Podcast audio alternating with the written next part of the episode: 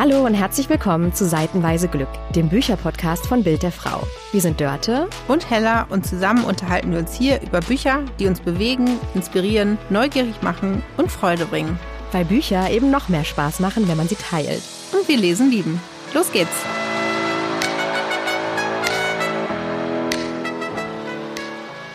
Hallo und herzlich willkommen zurück zu einer neuen Folge von unserem Bücherpodcast Seitenweise Glück. Ich bin Dörte und mir gegenüber sitzt Hella? Ja, kannst gar nicht erwarten, Hella. So, ich bin Hella, hallo. Ja, Los geht's. Nein, ich freue mich jedes Mal, wenn wir loslegen und über die zwei neuen Bücher reden. Ja, ich mich auch, weil ich so gespannt bin, was du dazu sagst. Weil wir nämlich ja ein bisschen unser Deal ist. Wir lesen die Bücher, wir besprechen, welche wir wann durchlesen wollen und in welcher Folge besprechen. Und dann reden wir nicht mehr drüber. Und dieses Mal ist mir extrem schwer gefallen und ihr werdet gleich hören, ja. warum. Denn es geht um Krimis in dieser Folge und zwar von Krimis, die von Autoren Duos geschrieben wurden. Genau, von zwei Männern. Wir sprechen zum einen über Die letzte Lügnerin heißt das Buch, ein Justizkrimi von Florian Schwieker und Michael Zuckos. Und das zweite Buch ist Die Schuld, die man trägt von Michael Jord und Hans Rosenfeld, ein schwedisches Duo. Und wollen wir gleich mal erzählen, warum die so besonders sind? Ja, also dieses Mal könnte es sein, dass ich etwas voreingenommen bin, weil das ist Band 8 und die sieben Bände vorher habe ich verschlungen. Ich bin großer Fan dieses Autorenduos und den Krimis um Kriminalpsychologe Sebastian Bergmann und ich kann das nicht mehr objektiv lesen. Und deswegen bin ich gespannt, liebe Dörte, was du dazu sagst. Und ich freue mich aber, dass ich dir jetzt mal zeigen konnte, was mich so begeistert in der Krimi-Welt. Ja, das ist total witzig, weil in dem Moment, in dem wir angefangen haben, über Bücher zu sprechen, äh, privat nicht nur vor dem Mikro, ist der Name schon gefallen. Das ist gerade meine absolute Lieblings-Krimi-Reihe ja. äh, aus Schweden. Und ich kannte die überhaupt nicht. Ich habe, um ehrlich zu sein, äh, Hella, noch ein Buch von dir, äh, Ach, von Hjort und Rosenfeld zu Hause liegen. Aber ich komme halt nicht mehr dazu, die Bücher Bücher zu lesen, die nicht auf unseren Podcastlisten stehen. Ja, das ist ein bisschen schwierig, aber vielleicht bist du ja jetzt so ja. hooked quasi, dass du jetzt dann rückwärts liest. Und ich habe die beiden mal nur ganz zum Hintergrund mal bei einer Lesung schon Jahre her, da hat mich jemand mit zum Krimi-Festival ge geschleppt und gesagt, hier, die sind super.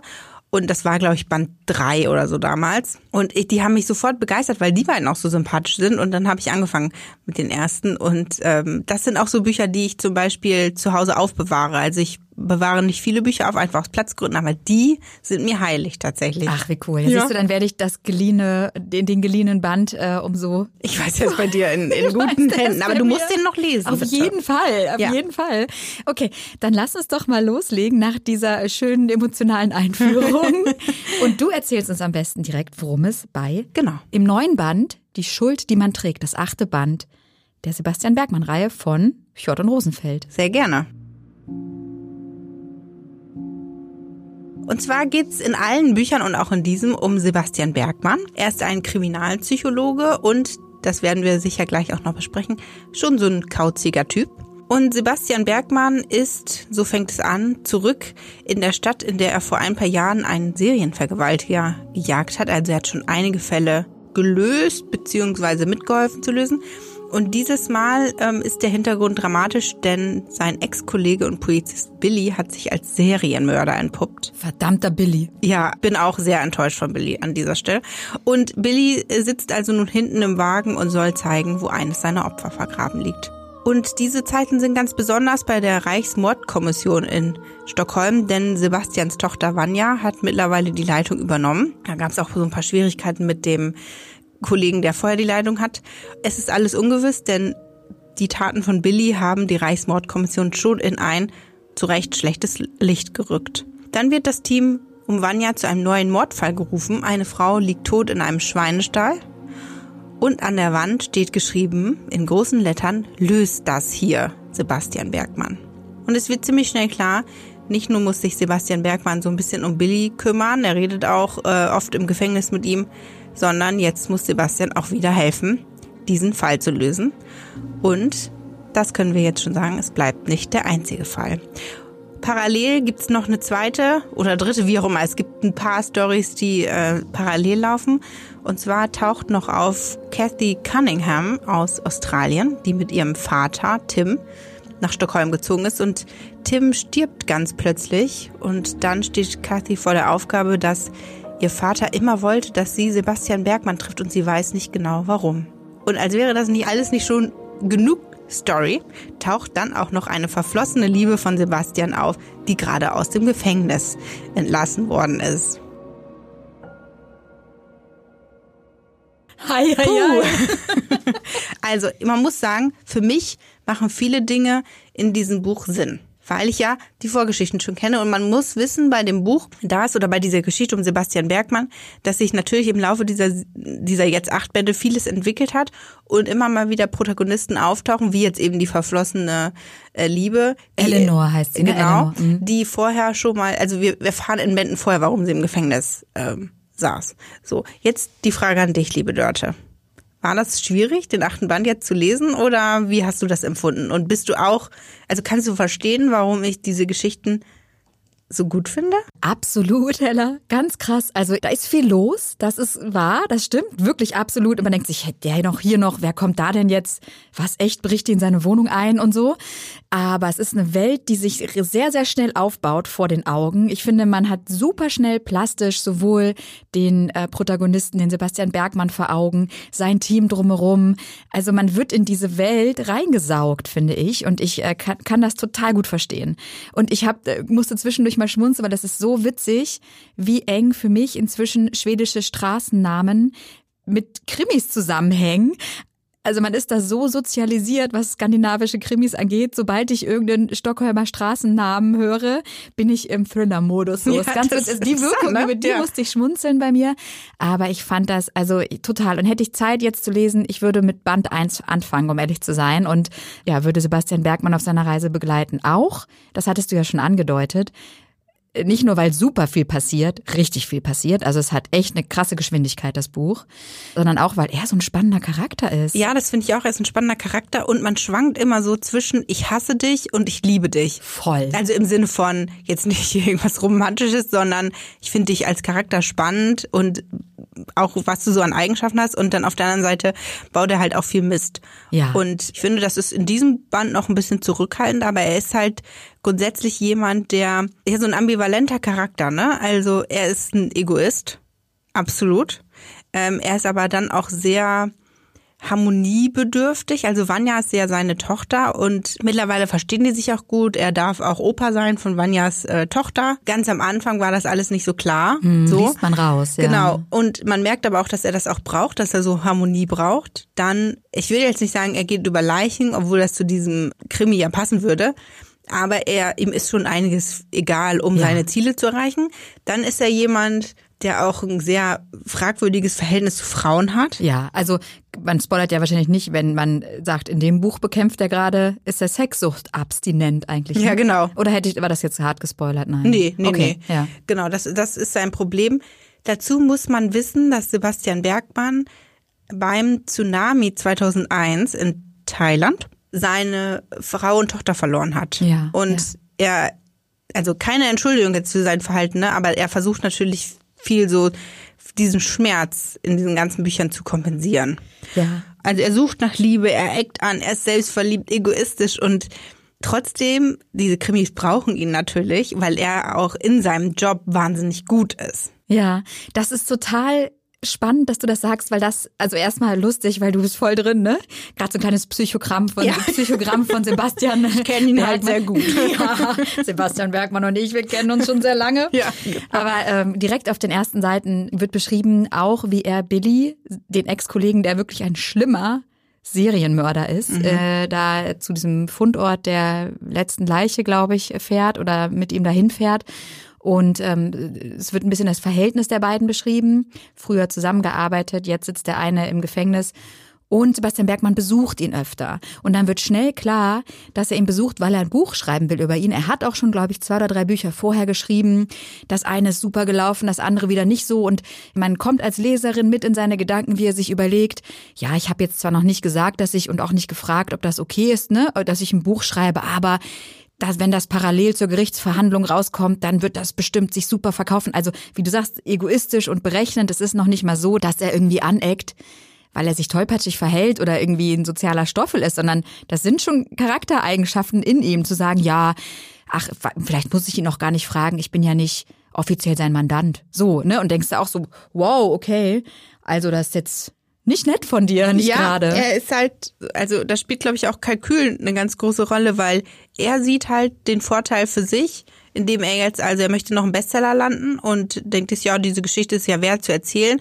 Und dann ist es ihm auch egal, ob das, ob diejenigen, die drin vorkommen, ob es auch okay ist für die. Und das macht ihn halt so aus. Also er hat sein Ziel und dann ist ihm auch egal, was rechts und links so ein bisschen passiert, während er das verfolgt.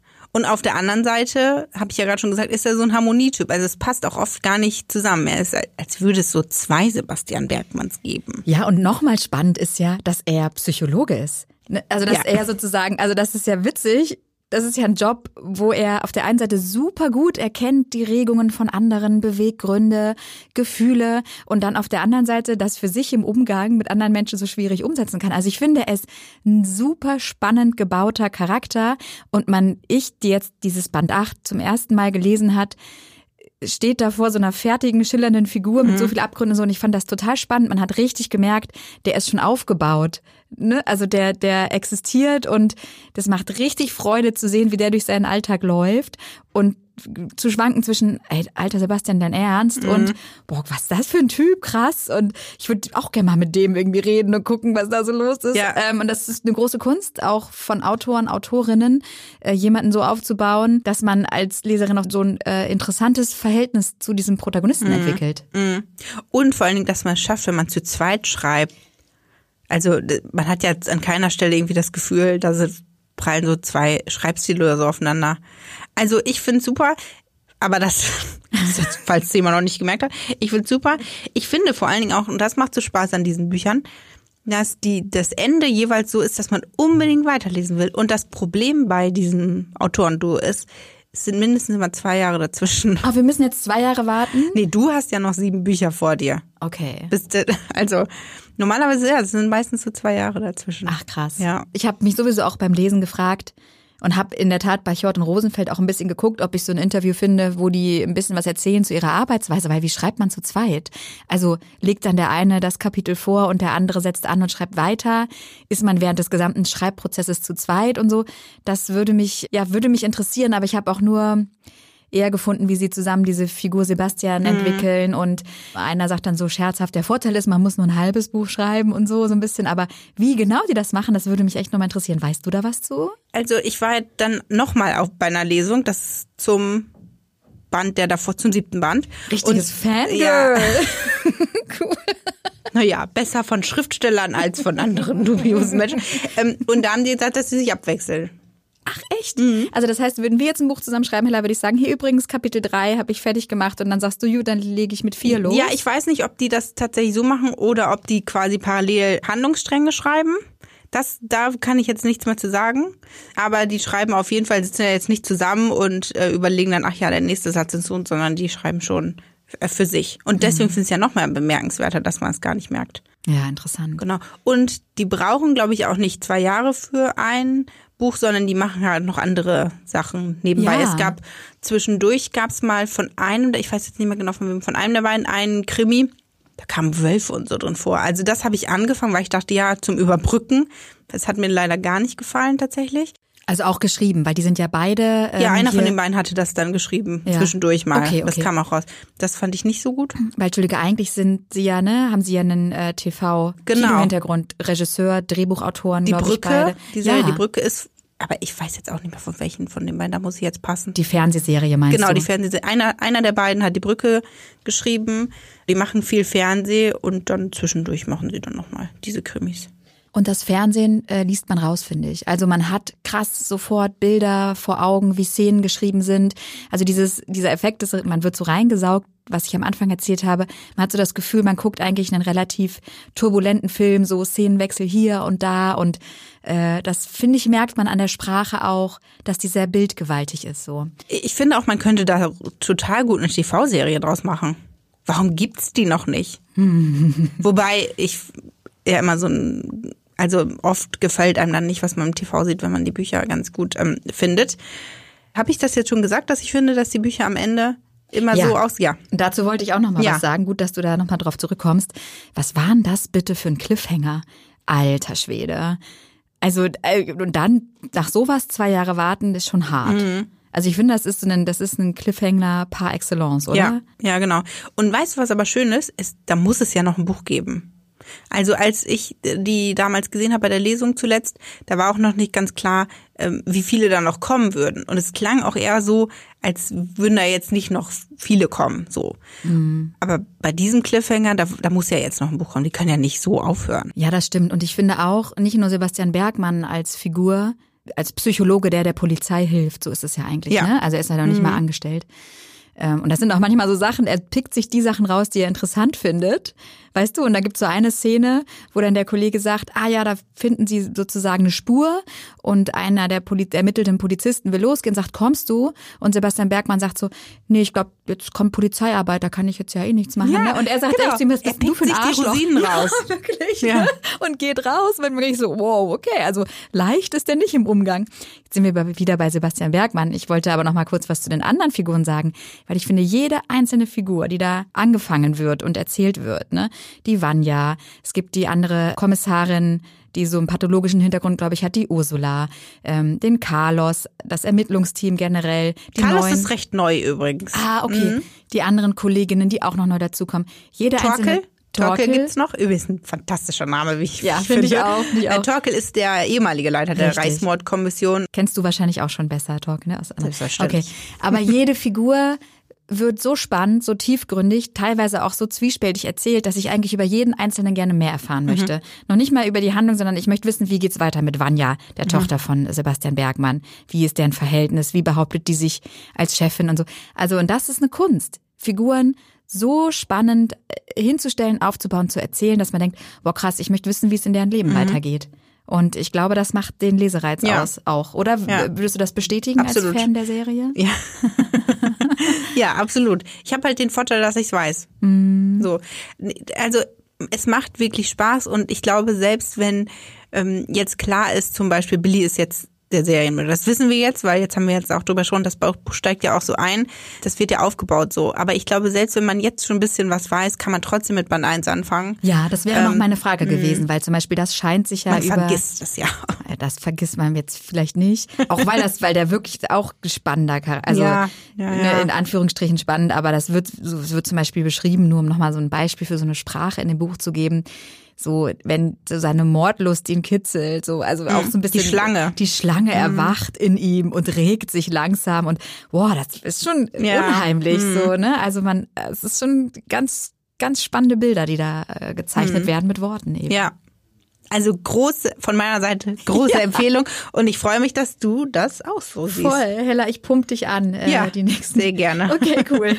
So, und dann haben wir aber natürlich noch ein zweites Buch gelesen. Genau. Zu unserer Folge mit dem Folgentitel Krimi-Autoren-Duos, nennen wir es mal. Ne? Genau. Genau, und zwar sind das diesmal deutsche Autoren, Florian Schwieker und Michael Zokos. Ich entschuldige mich, falls ich den Namen falsch ausspreche. Die letzte Lügnerin erschienen im März 2023, also ein Jahr alt. Es gibt auch schon Bände vorher rund um den Ermittler Rocco Eberhardt, aber das ist der aktuellste und deswegen haben wir den gewählt. Und bevor du jetzt erzählst, worum es geht, könnte hier Werbung kommen. Und jetzt ist sie auch schon wieder vorbei und wir steigen ein bei Die letzte Lügnerin. Der renommierte Berliner Strafverteidiger Rocco Eberhardt, der ist im Stress, schon ziemlich zu Beginn des Buches. Er bekommt nämlich einen Anruf einen bisschen ominösen Anruf und den Hinweis darauf, dass der Name seines Vaters in ja doch relativ dubiosen Ermittlungsakten auftaucht. Es geht anscheinend um einen Immobilienskandal und da kommt wohl was ganz Großes, kann man vermuten oder vermutet auch Rocco und der ist sofort besorgt. Zum einen, weil er sich Sorgen um seinen Vater macht, zum anderen aber auch, weil er sich Sorgen um ihr Verhältnis macht. Das hat sich nämlich gerade erst wieder gebessert und er hat ein bisschen Angst, dass dieses schwierige Verhältnis erneut auf eine Probe gestellt wird. Und er drückt sich davor, mit seinem Vater zu sprechen. Ein fataler Fehler, wie sich später herausstellt. Ähm, das Ganze kommt nämlich zu Rocco zurück in Form des Bausenators Dieter Möller. Der ist in einen saftigen Skandal verwickelt. Es geht um ein Video, das geleakt wurde, auf dem er sozusagen einen dubiosen Immobiliendeal einfädelt. Das sind auch mehr als dubiose Umstände, in denen da heimlich gefilmt wurde. Und als dann daraufhin der Mann, der den Ton für diese geheimen Videoaufnahmen gemacht hat, tot aufgefunden wird in einer Kneipe, gerät sehr schnell der Bausenator Dieter Möller in Verdacht des Totschlags oder des Mordes.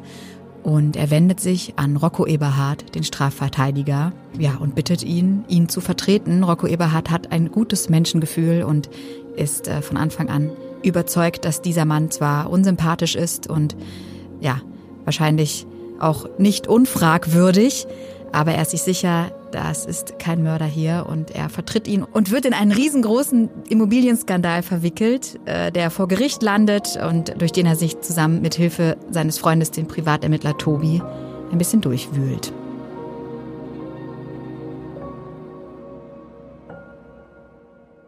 Wir springen zwischen März äh, und Februar, in denen dieses Video auftaucht und äh, der Skandal passiert, und Sommer, vier Monate später, während der Gerichtsverhandlungen. Es ist ein Justizkrimi und das merkt man daran auch. Es finden sehr viele Szenen vor Gericht statt, oder? Ja, und wir haben ja gerade gesagt, Jord und Rosenfeld stammen aus dem Serienumfeld und man merkt es auch aufgrund der Geschwindigkeit, wie die Geschichte erzählt wird. Hier haben wir keine zwei Autoren, die aus dem Serienumfeld, TV-Umfeld kommen, sondern die beiden äh, wissen, worüber sie schreiben, weil äh, Florian Schwieker ein Ex-Strafverteidiger ist und Michael Zuckus Rechtsmediziner. Aber ich finde, das Ganze liest sich auch wie ein Drehbuch, weil bei jedem Kapitel oben nochmal steht, wann ist es, wo ist es, welche Uhrzeit. Also ganz klar finde ich, die, die Kapitel sind recht kurz ja. immer.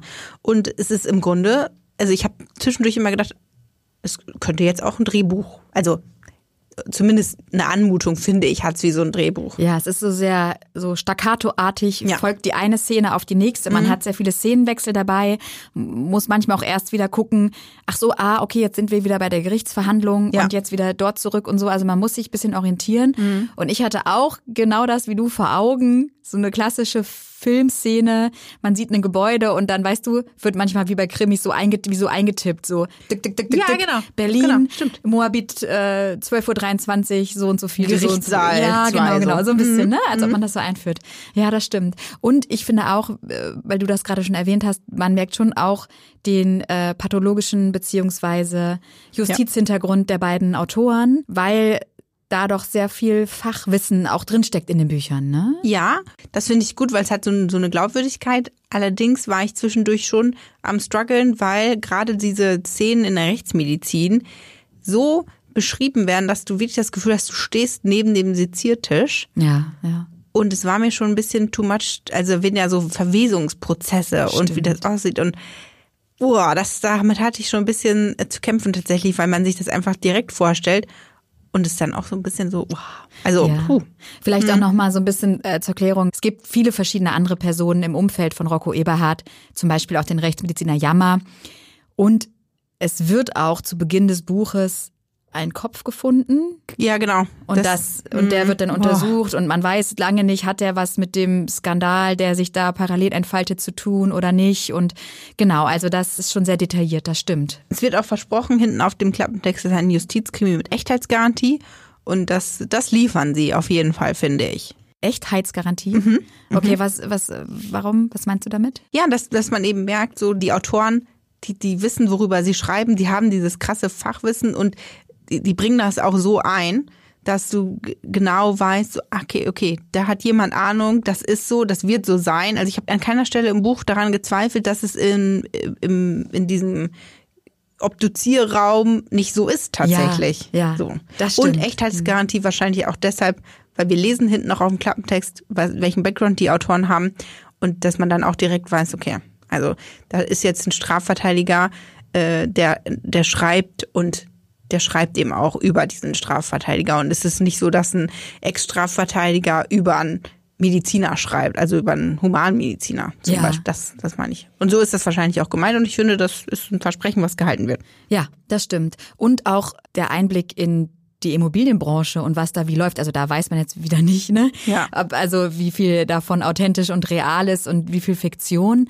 Aber das fand ich auch spannend, da mal reinzulesen, äh, weil ich mich, das eine Welt ist, mit der ich mich gar nicht doll auskenne. Aber das fand ich schon auch so ein spannendes Eintauchen. Ja, spannend, weil man natürlich was erfährt, wo man jetzt keinen Zugang vorher zu hatte. Ich muss allerdings sagen, mir war das wirtschaftlich ein bisschen zu komplex tatsächlich. Also musste dann schon zwischendurch zurückblättern und sagen, okay, was haben die sich jetzt überlegt mit irgendeinem Deal und wie sollte das jetzt funktionieren und wer spielt welche Rolle? Das fand ich schon, das hat meinen Lesefluss tatsächlich ein bisschen gestört. Wo du sagst, wer spielt welche Rolle? Also ich finde, es gibt sehr viele Personen, sehr viele Namen, äh, wo ich mir manchmal auch nochmal gewünscht hätte, so nochmal so ein kleiner Nebensatz, wo ich nochmal schnell, auch ein paar Seiten nach der Ersteinführung dieses Namens, nochmal kurz als Leserin drauf gebracht werde, ach, das war der, ach, das mhm. war die, ach, die hat den Job und so. Also ich konnte mir nicht ad hoc die Namen merken und dann, wenn der in drei Kapiteln später nochmal vorkommt, wusste ich oft nicht, ach, wer ist das jetzt so? Ich musste auch immer mal mhm. zurückblättern und suchen, wo die als erstes eingeführt wurden. Und wie fandst du das, dieses Element, das immer gesprungen wird? Also zwischendurch war dann ja vier Monate später, jetzt sind wir in dieser Gerichtsverhandlung, dann sind wir nochmal zurückgesprungen und dann fand was statt. Also wie fandst du das? Also ich finde, es hat schon mehr Geschwindigkeit in den Erzählfluss mhm. gebracht. Mhm. Also wenn ich mir jetzt die Alternative vorstelle, zu sagen, Erst wird dargelegt, was passiert ist und mhm. dann im zweiten Teil des Buches sind wir bei der Gerichtsverhandlung. Das hätte schon Geschwindigkeit rausgenommen. Mhm. Und du, wenn du so fragst? ich weiß nicht, ich muss ganz ehrlich sagen, ich habe ähm, also ich habe das gerne gelesen, weil es ein Bereich auch ist, wo ich jetzt nicht eigentlich dazu greife. So ein Justizkrimi hätte mich jetzt ehrlich gesagt nicht sofort gecatcht, wenn ich jetzt im Buchladen gewesen wäre. Deswegen habe ich das gerne gelesen.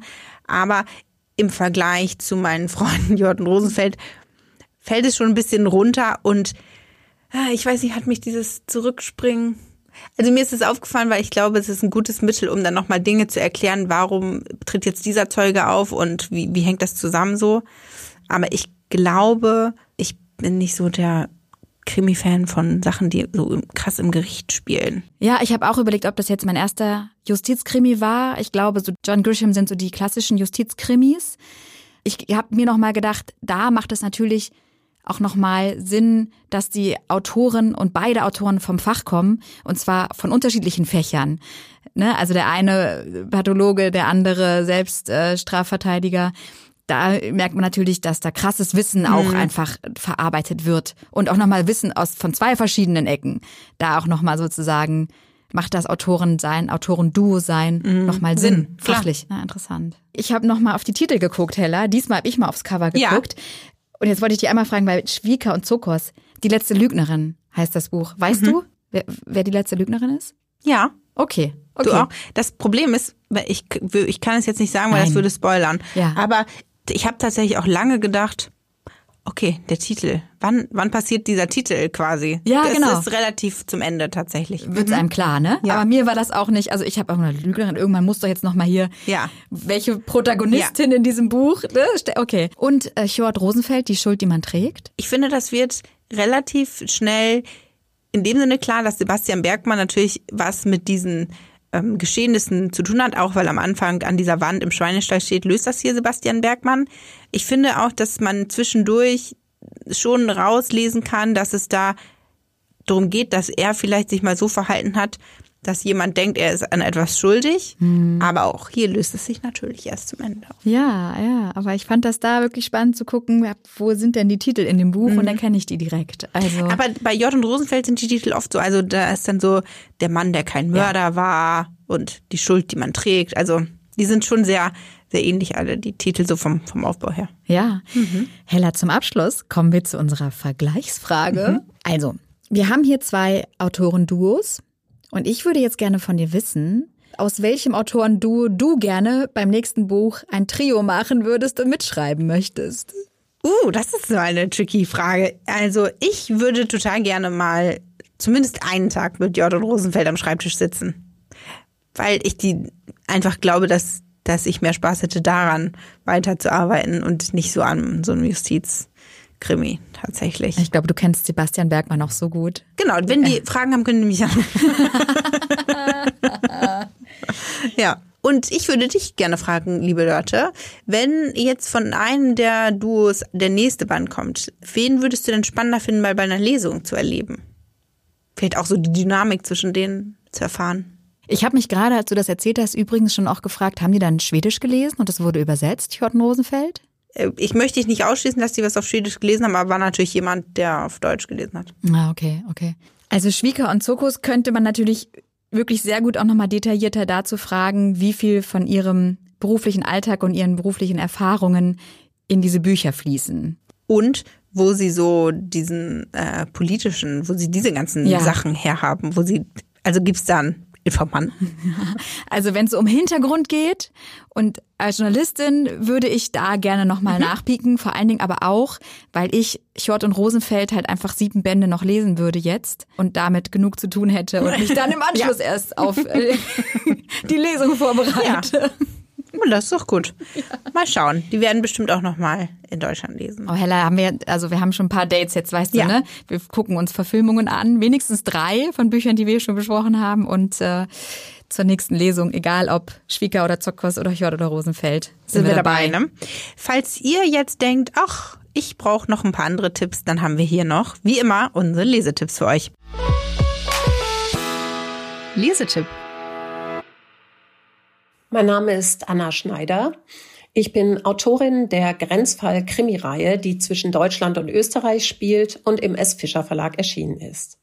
Mein Krimi-Tipp heute ist Nele Neuhaus Monster, erschienen im Ulstein Verlag. Im elften Teil der Reihe haben es Pia Sander und Oliver von Bodenstein vom K11 in Hofheim mit einem Mord an einer 16-Jährigen zu tun. In dem 560 Seiten starken Buch bleibt es jedoch nicht bei diesem einen Opfer, vielmehr stoßen die Ermittler auf weitere Vermisste und Todesfälle. Es geht dabei um Vorurteile und Fremdenhass, um Selbstjustiz, vor allen Dingen aber um menschliche Abgründe. Für mich war Nele Neuhaus nie so brandaktuell wie in diesem Kriminalroman, der durchaus auch Anteile eines Justiz- bzw. Politthrillers enthält und unter die Haut geht. Sehr zu empfehlen.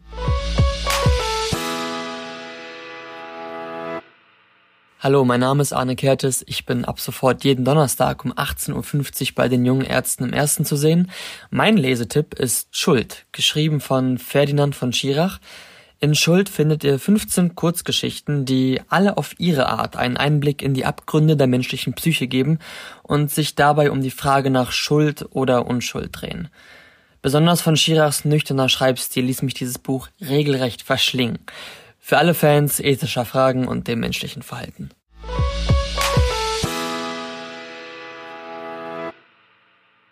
So, und wenn ihr jetzt immer noch auf der Suche nach Lesestoff seid, ich kann es mir fast nicht vorstellen, aber dann könntet ihr doch mal in das Buch reinschmökern, das wir nächste Woche lesen. Und es ist nur ein Buch diesmal heller. Ja, das ist eine Premiere, aber aus gutem Grund, denn wir lesen das Buch 14 Tage.